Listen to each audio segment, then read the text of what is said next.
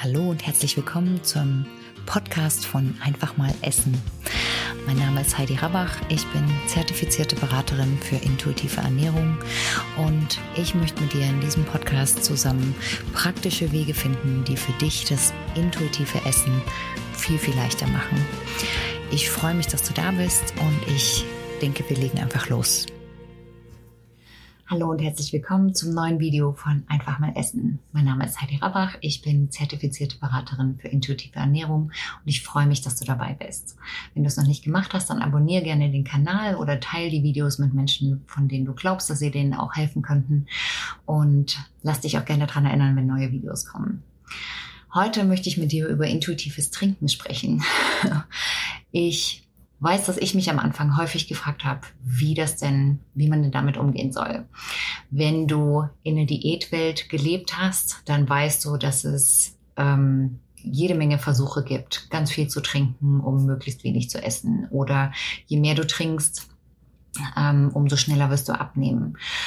Und ich habe das natürlich früher auch alles probiert. Ich habe mich damit sogar an den Rand einer Wasservergiftung getrunken.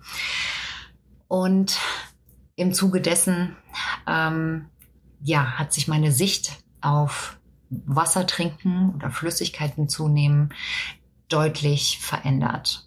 Und darüber möchte ich mit dir heute sprechen.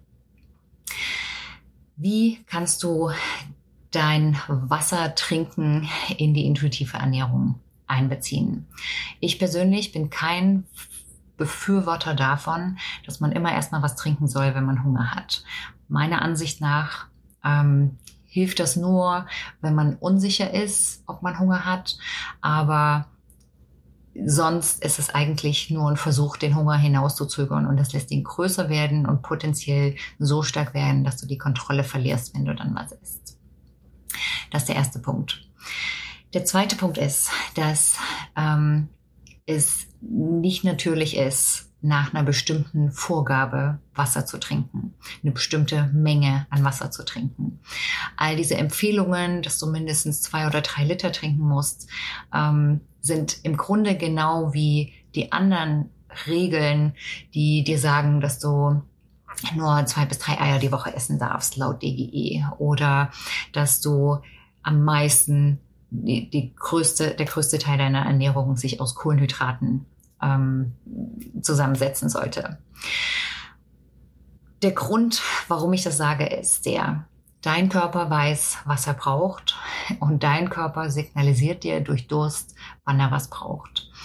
Indem wir zu viel trinken, ähm, verwaschen, also verdünnen wir im Grunde unsere Elektrolyte stark und das kann dazu führen, dass unser unser Stoffwechsel durcheinander kommt, dass unser Stoffwechsel langsamer wird. Also dieser angepriesene ähm, wasserklare Urin ist eigentlich kein Zeichen von einem gesunden Stoffwechsel. Das heißt eigentlich, dass du viel zu viel trinkst.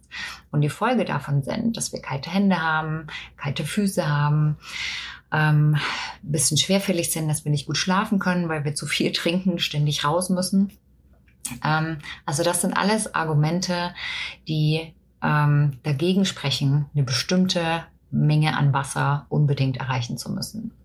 Viel sinnvoller ist es, sich an dem zu orientieren, wie alle anderen Lebewesen auch Wasser trinken. Sie trinken, wenn sie Durst haben. Dafür haben wir unsere Durstsignale, ähm, genauso wie Müdigkeitssignale, die Signale dafür, dass wir aufs Klo gehen müssen. Da müssen wir auch nicht drüber nachdenken. Das müssen wir auch nicht ration, rationieren und kontrollieren, wann wir wie oft für welche Mengen auf die Toilette gehen dürfen. Und genauso funktioniert das mit dem Durst. Wir, wir wissen, wenn wir was trinken müssen und dann können wir auch was trinken.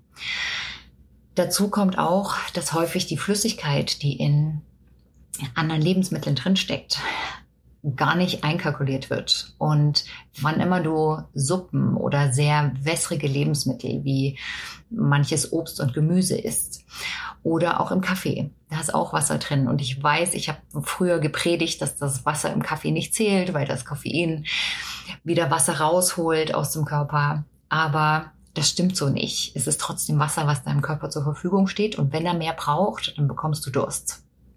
Und dann solltest du auch was trinken. Und der dritte Punkt ist, dass das, das Trinken in deinem Tag ähm, natürlich Auswirkungen auf das Gefühl von ähm, Hunger und Sättigung in deinem Magen hat. Und hier ähm, musst du entscheiden, wie es am besten in deinen Tag passt, wie ähm, mit welchen Folgen du dich am wohlsten fühlst. Und dabei ähm, gibt es drei Punkte. Wenn du vor dem Essen viel trinkst oder auch nur ein gewohnheitsmäßiges Glas Wasser trinkst, dann kann das, wie ich gerade schon angedeutet habe, dazu führen, dass dein Hunger überspielt wird, weil der Magen erstmal ein bisschen gefüllt ist und du damit später isst, als du es eigentlich gebraucht hättest, was dazu führen kann, dass man die Kontrolle verliert beim Essen. Wenn du während deiner Mahlzeit Wasser dazu trinkst, dann kann es sein, dass du ähm, schneller satt bist, als dein Körper die Nährstoffe bekommen hat, die er eigentlich gebraucht hat.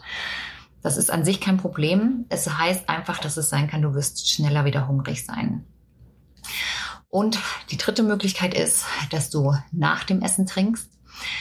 Auch das, alle drei Varianten sind kein Problem. Hier kann es dazu kommen, dass du an einem Punkt der Sättigung aufhörst, die sich gut angefühlt hat.